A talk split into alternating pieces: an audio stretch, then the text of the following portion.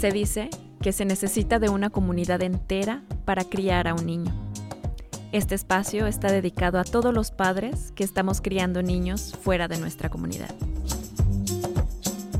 Mi lengua madre es el resultado de una profunda motivación por dar voz al choque cultural al que nos enfrentamos siendo padres en el extranjero. En este podcast presentaremos experiencias personales y un toque de ciencia en cada tema. Esperamos que juntos podamos explorar este sendero y en el camino encontrarnos con nosotros mismos. Yo soy Maritza Villegas y les doy la más cordial bienvenida al podcast de Mi Lengua Madre.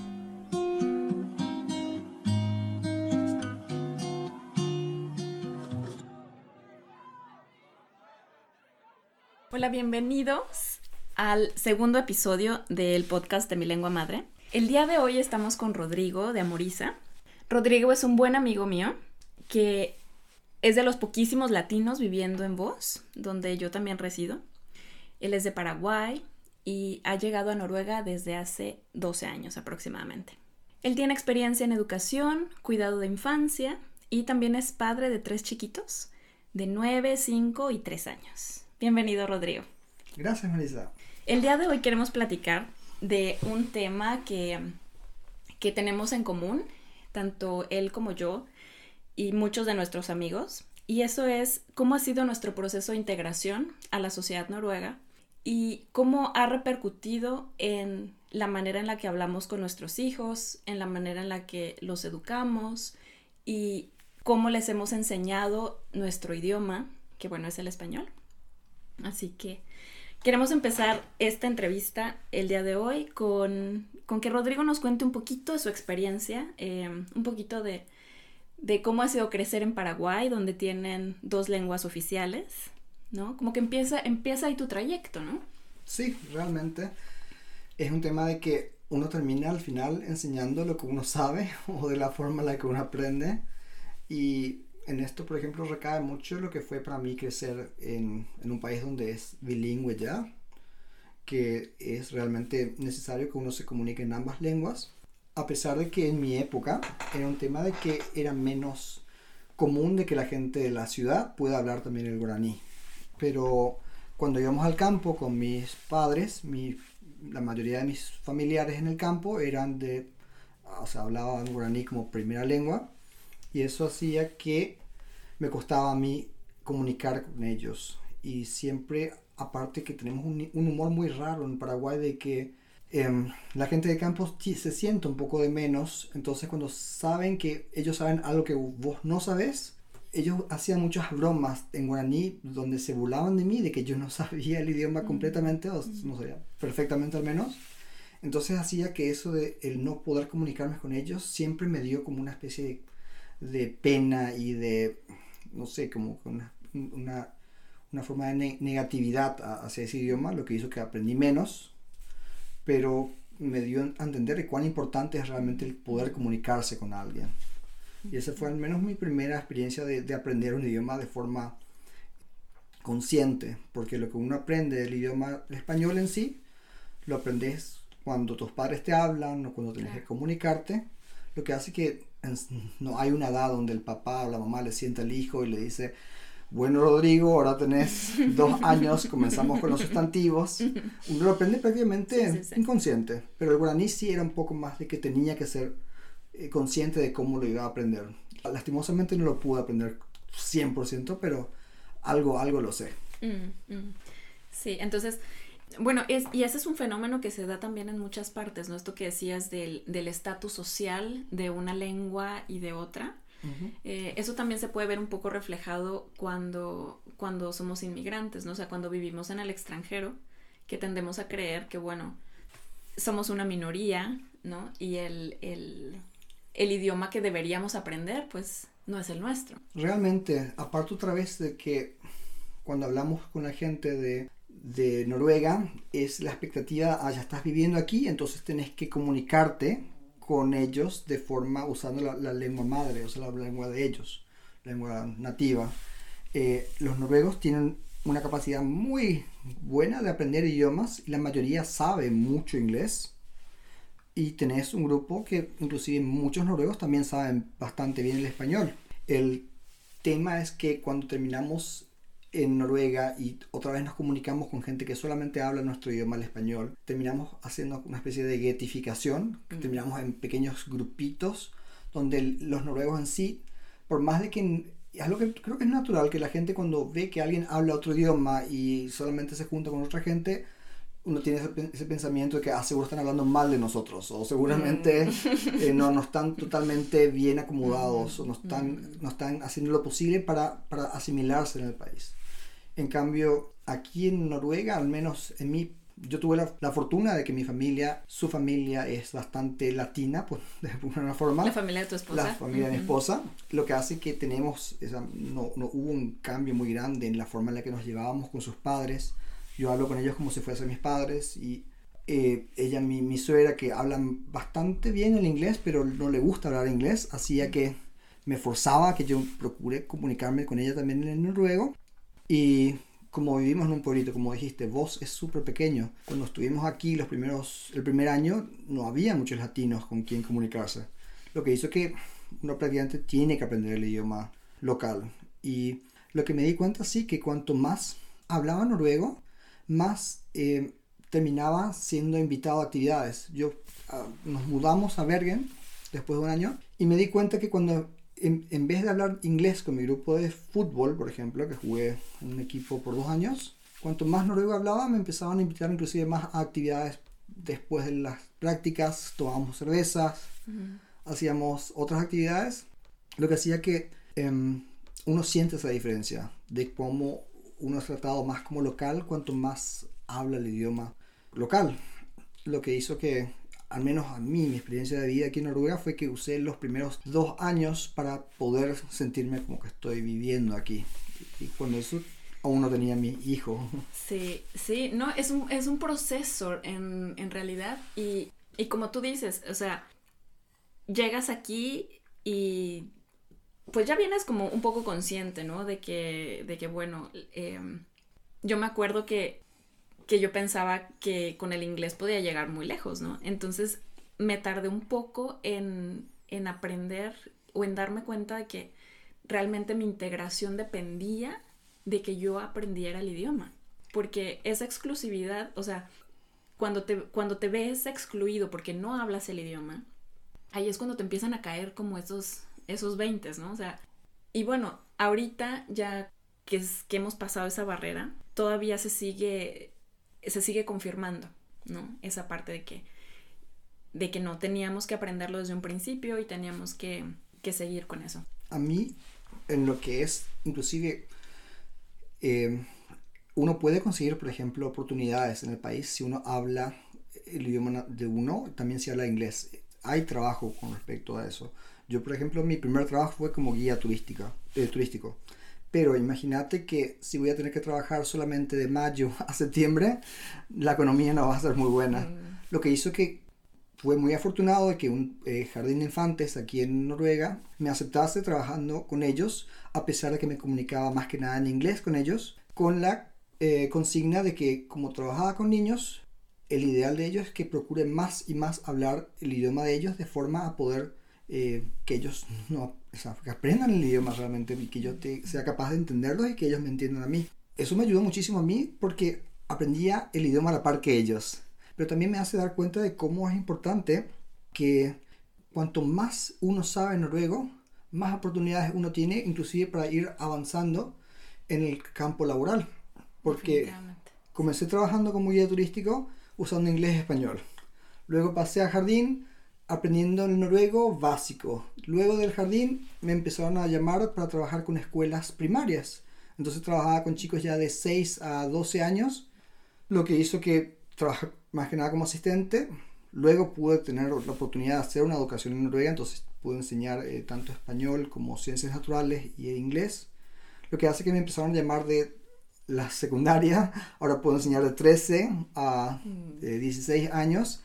Y es una cuestión de que uno ve que, que el, campo laboral es mucho más abierto y mucho más aceptado uno si uno puede comunicarse lo más cercano al, al idioma local. Eh, uno puede, conozco mucha gente que vive varios años en Noruega, inclusive en Voz, pero si se comunican solamente en inglés, siempre terminan trabajando solamente en esos puestos donde, em, por ejemplo, aquí tenemos el rafting center o el, como instructor de esquí, pero no es un tipo de trabajo que te da una, una, una, estabilidad económica. Una estabilidad económica realmente. Sí, sí, no. Bueno, pero entonces esto también habla un poco de, de esa curiosidad que tú, que tú has tenido por, por, las culturas, ¿no? Yo creo que el hecho también de que desde Paraguay tú viviste una, una diferencia cultural, ¿no? Entre tu misma familia. Sí. Eh, que también te hace un poco más, más receptivo, más abierto, más con más ganas de, de aprender, o sea, mucho más curioso, ¿no? Y ya cuando llegas aquí, pues es estás en contacto con muchas culturas, como lo has dicho, y con muchos idiomas. Y esa, eh, a mí me parece que es, es muy importante esto que dices, que el integrarte hacia una cultura y hacia otra muchas veces está altamente relacionado con el idioma, ¿no? Entre más hablas, pues más te, más aceptancia vas, vas teniendo. Sí.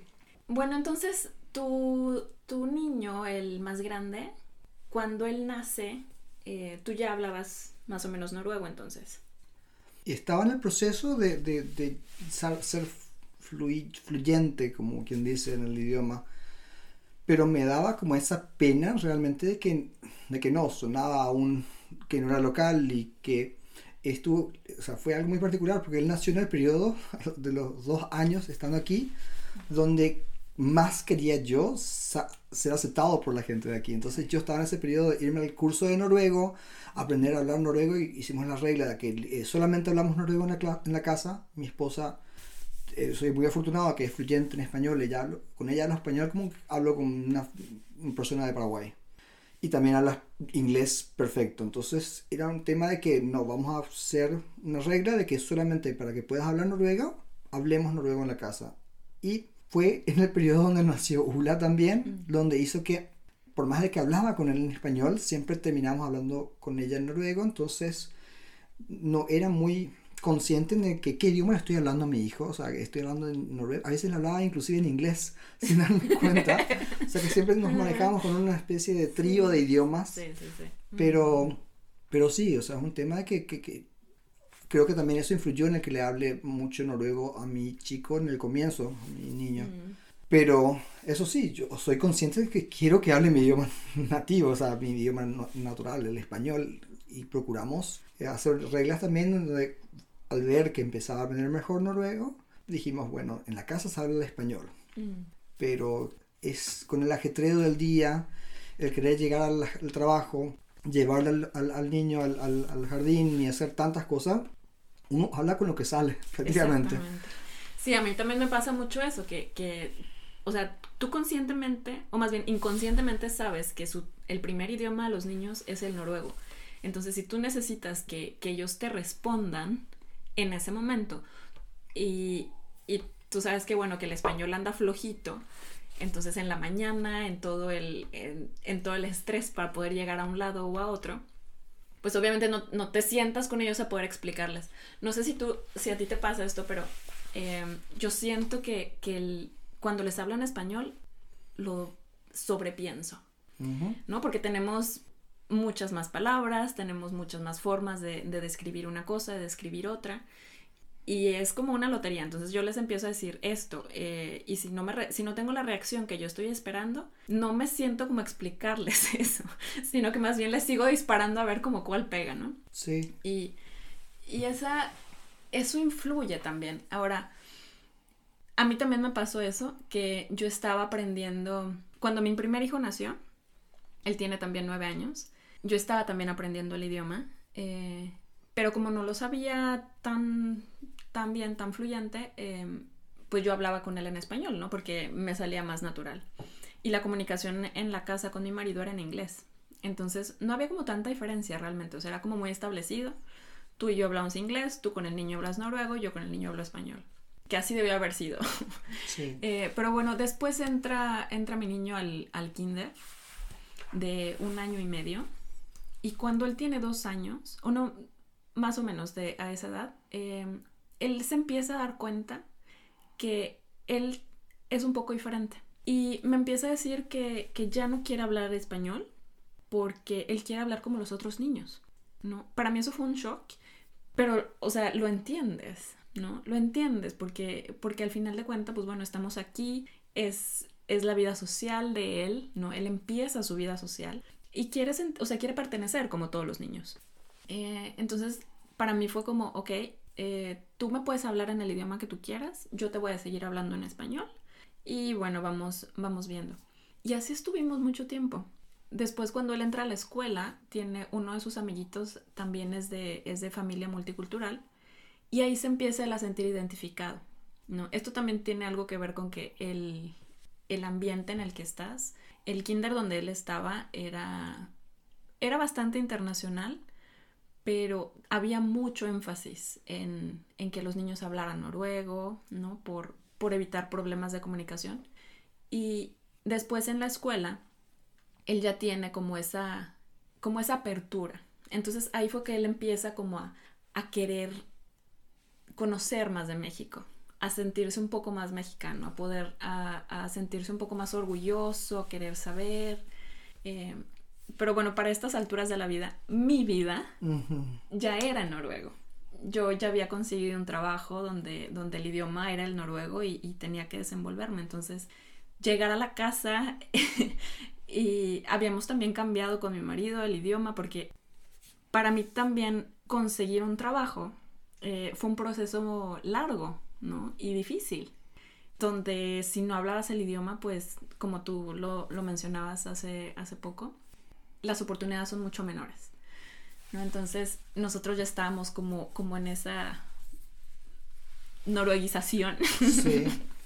y, em, y, bueno, lo que, lo que quiero tratar de decir es que em, el día a día como inmigrante no es tan fácil en cuestión de, de tratar de preservar tu identidad, porque yo creo que en algún momento llegas a una crisis existencial porque no eres, no eres ni de allá ni de acá y no puedes, no puedes abrazarte tanto a lo que eras o a la cultura que tenías porque tienes la necesidad de integrarte.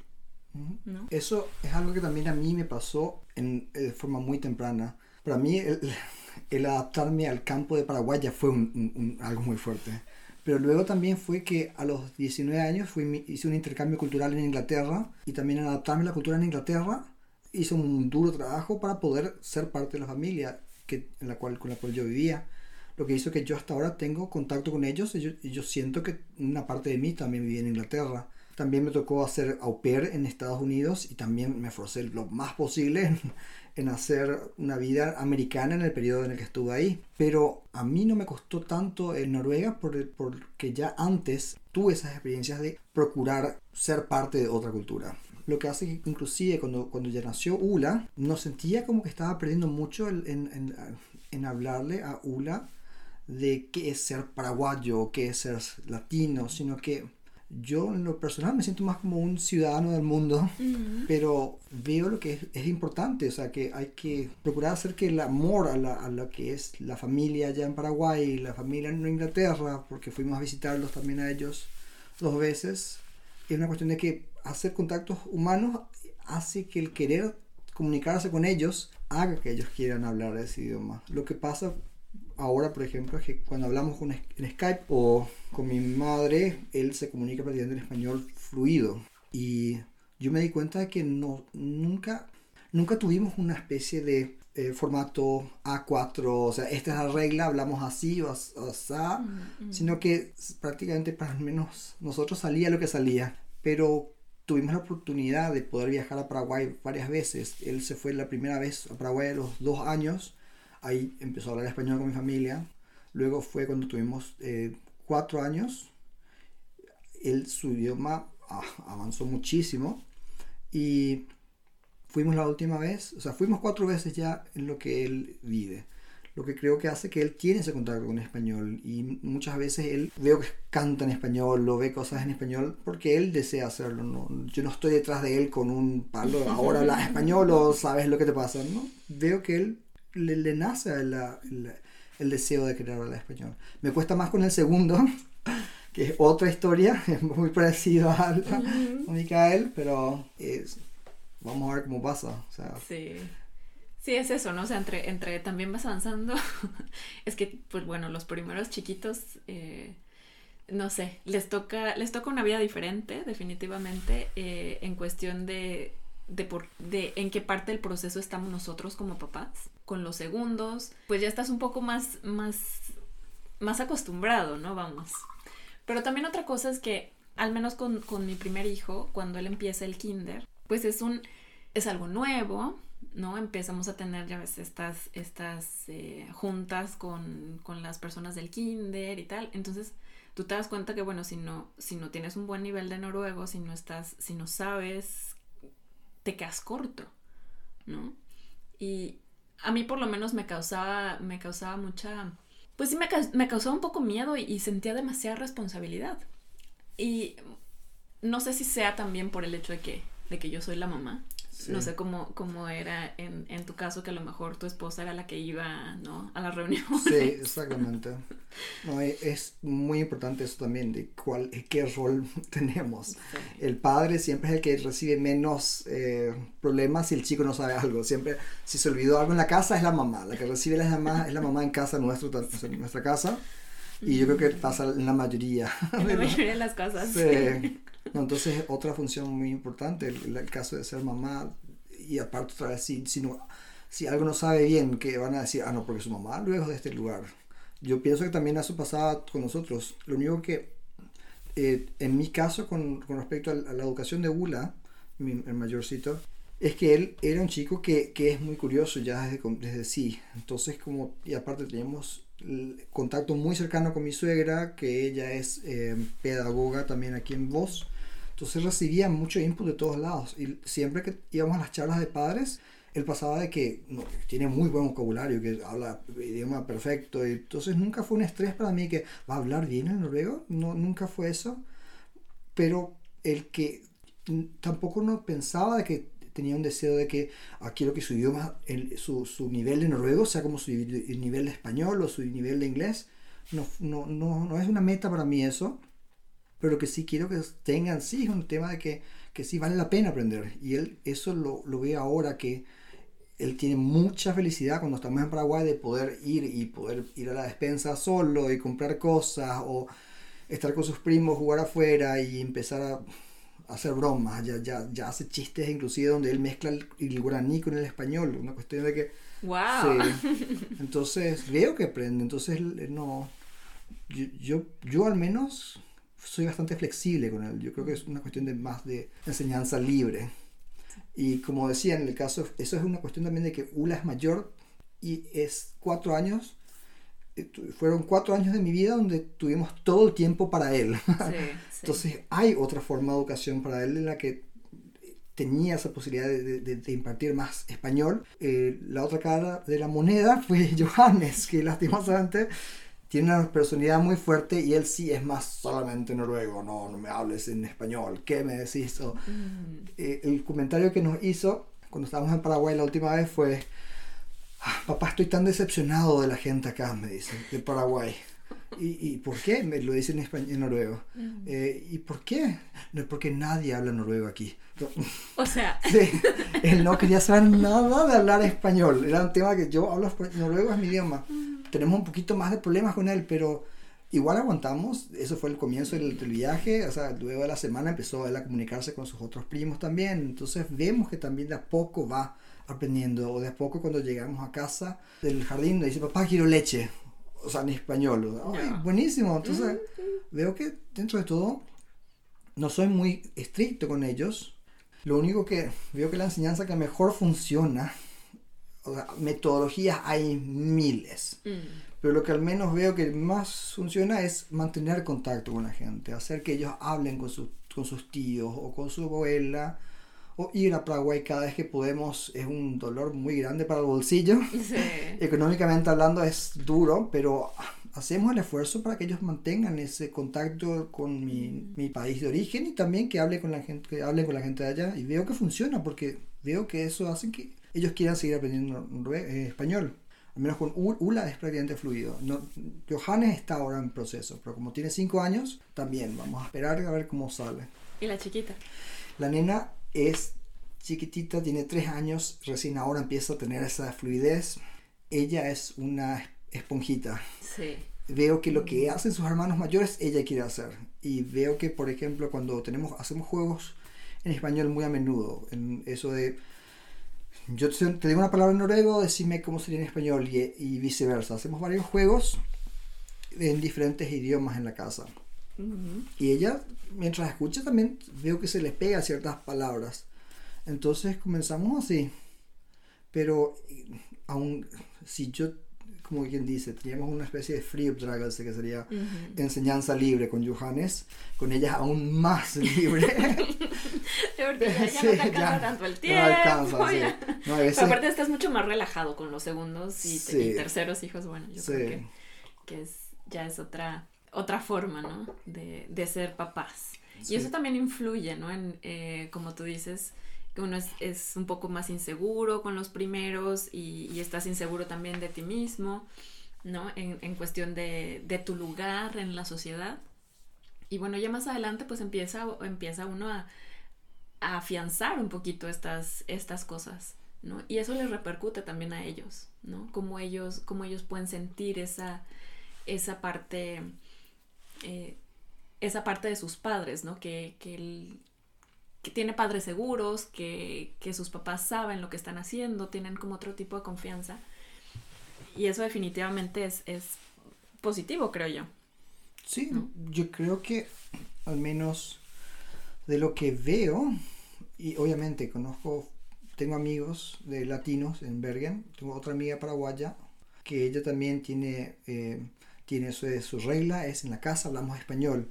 Y veo que esos niños hablan excelente español, pero también veo que cuando Ula está de visita con ellos, también hablan en español con ellos. Entonces, un tema de que no, no, obviamente hay deficiencias, esta palabra pronuncia de esta forma o esta palabra no sabe, pero dentro de todo, yo al menos, y otra cosa que me pasó ya muy temprano, eso de hablar correcto, para mí nunca fue algo que que fue una meta tampoco, inclusive con respecto al español que es correcto, ya que cada vez que aprendía, o sea, el paraguayo cuando va a otro lugar, muy rápido se le va el acento. Inclusive cuando hablo contigo ahora en español, no hablo como el paraguayo, mezclando, mezclando las cosas con el guaraní o de esa forma, sino que mi, mi idioma en sí va cambiando también. Entonces no veo que eso sea un problema para que ellos aprendan lo que aprendan y luego vayan puliendo es lo que pasa, por ejemplo, con un amigo mío que está casado con una eh, em, mi mejor amiga, que es la paraguaya, que se casó con él y están viviendo en Oslo. Yo veo que él, aprendió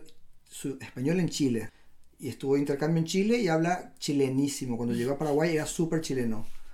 Pero luego en Paraguay estuvo ahí dos años y sí que él habla más paraguayo que yo otra vez. Y el tema es que él va cambiando su forma, su, su, su, su entonación yo creo que ¿por qué mis hijos no van a poder también eso? Es algo cuestión de que si se va a vivir a Costa Rica probablemente se le va a pegar el, el costarricense. O se le va, ¿Qué necesidad tiene de que todo el mundo sepa, ah, no, él es de Paraguay y que va a hablar siempre de Paraguay?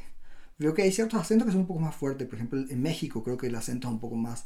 La mayoría de la gente sabe, él, viene de México, se le queda el, Pero también, o sea, es súper lindo, es algo súper bonito, pero no veo tampoco la necesidad de que tenga que hablar de, de, Esa es la única forma en la que él quiero que hable con tal de que tenga ese deseo de querer él mismo. Y es algo que yo, al tomar pedagogía aquí en Noruega, me di cuenta.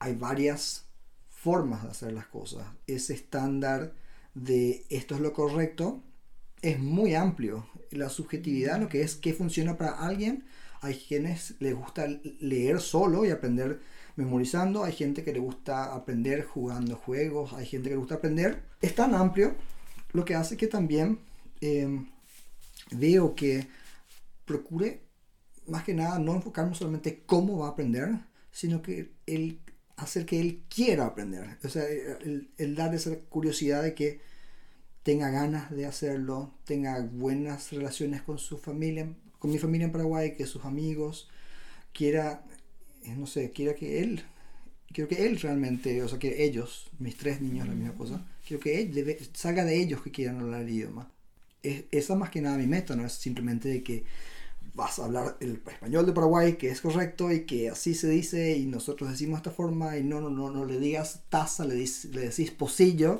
o no le decís esto, le decís aquello, no, que, que, hable, que, que, se comunique, ese, sí, prácticamente lo más importante de la comunicación es la conexión. La conexión. No, definitivamente estoy, estoy muy de acuerdo contigo y, y, eso también lo vamos viendo, ¿no? Como qué bonito son, qué enriquecedoras son también esas pláticas y esas conversaciones y esas conexiones con, con gente que habla tu idioma, pero, pero en su forma. Sí. Y, que, y que las puedes ir o adoptando o, o, por lo menos entendiendo. Sí, o se te pega muchas veces. Ahorita te cuento que estoy aprendiendo el español de México aún mejor. Pero no, es, es eso. Y también nos pasa el, hablando noruego con la gente aquí. O sea, el noruego se habla de 300 formas. Y en Bergen hablábamos de una forma. Ahora que estoy trabajando en la escuela en voz y le digo ciertas cosas de una forma, la gente se ríe, no porque digo mal, sino que, ah, eso se dice en Bergen, no se dice aquí. O sea, es, lo rico del idioma. Yo creo que el idioma en sí es. O sea, los idiomas son algo con mucha vida y va cambiando todo el tiempo. Por lo cual, lo importante es no estancarse y decir, ahora ya sé y ya no hay forma de que aprenda más. Al contrario, todo el tiempo uno está, va aprendiendo, todo el tiempo uno va... Em, Solo sé que no sé nada, ¿no? Exactamente, exactamente. Es la mejor forma de tener en cuenta de que el día que uno dice ya sé todo es el día que uno... Se acabó. Se acabó, no sé. No, bueno. Un poquito de contexto para, para nuestros queridos radioescuchas. Es que en Noruega hay dos idiomas oficiales eh, o bueno, tres quizás con el SAME. Sí. Eh, y, y sí hay mucha variación entre ellos. Y Noruega, a pesar de que es un país muy, muy pequeño, eh, la población apenas alcanza los casi 6 millones. Sí, casi 6 millones, sí. Pues las variaciones de un lugar a otro, o sea, si tú manejas de una ciudad media hora a las afueras, ya hablan de una forma diferente. Y eso para nosotros es, es bastante complicado de aprender pero, pero no es imposible. No, no es imposible. Y, y bueno, además que el, el noruego es un idioma, a, mi parecer, muy directo. Sí. No, no hay, no hay como, el vocabulario no es tan extenso como el español, por ejemplo.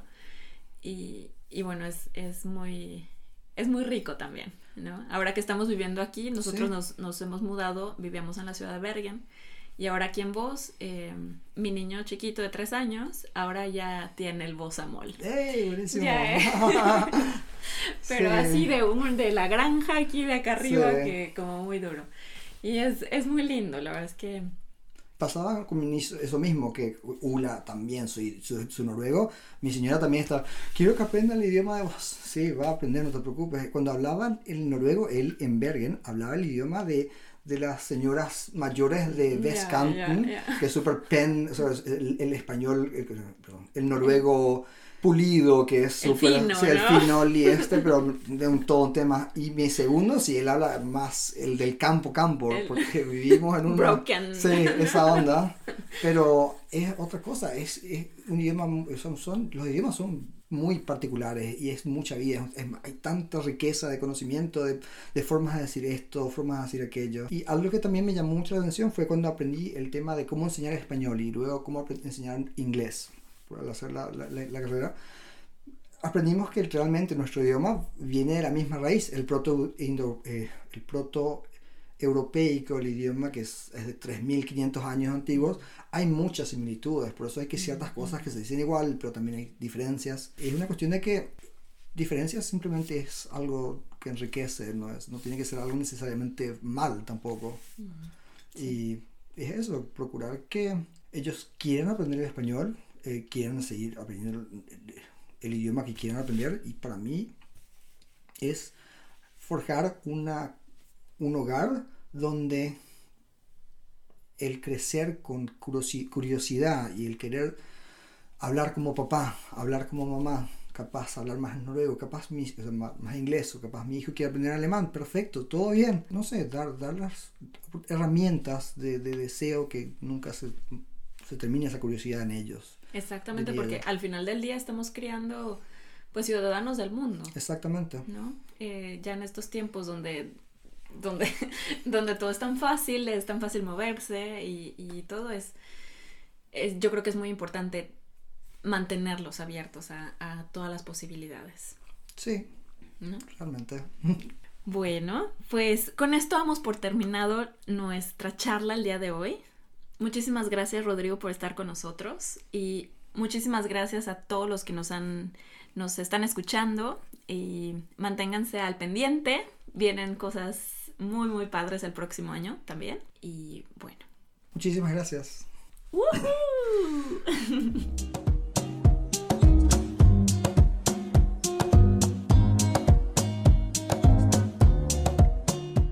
Mi lengua madre es un proyecto que busca fortalecer los vínculos afectivos entre padres e hijos a través de su idioma y su cultura. Te invitamos a que nos visites en milenguamadre.com, así como en todas nuestras redes sociales, arroba mi lengua madre.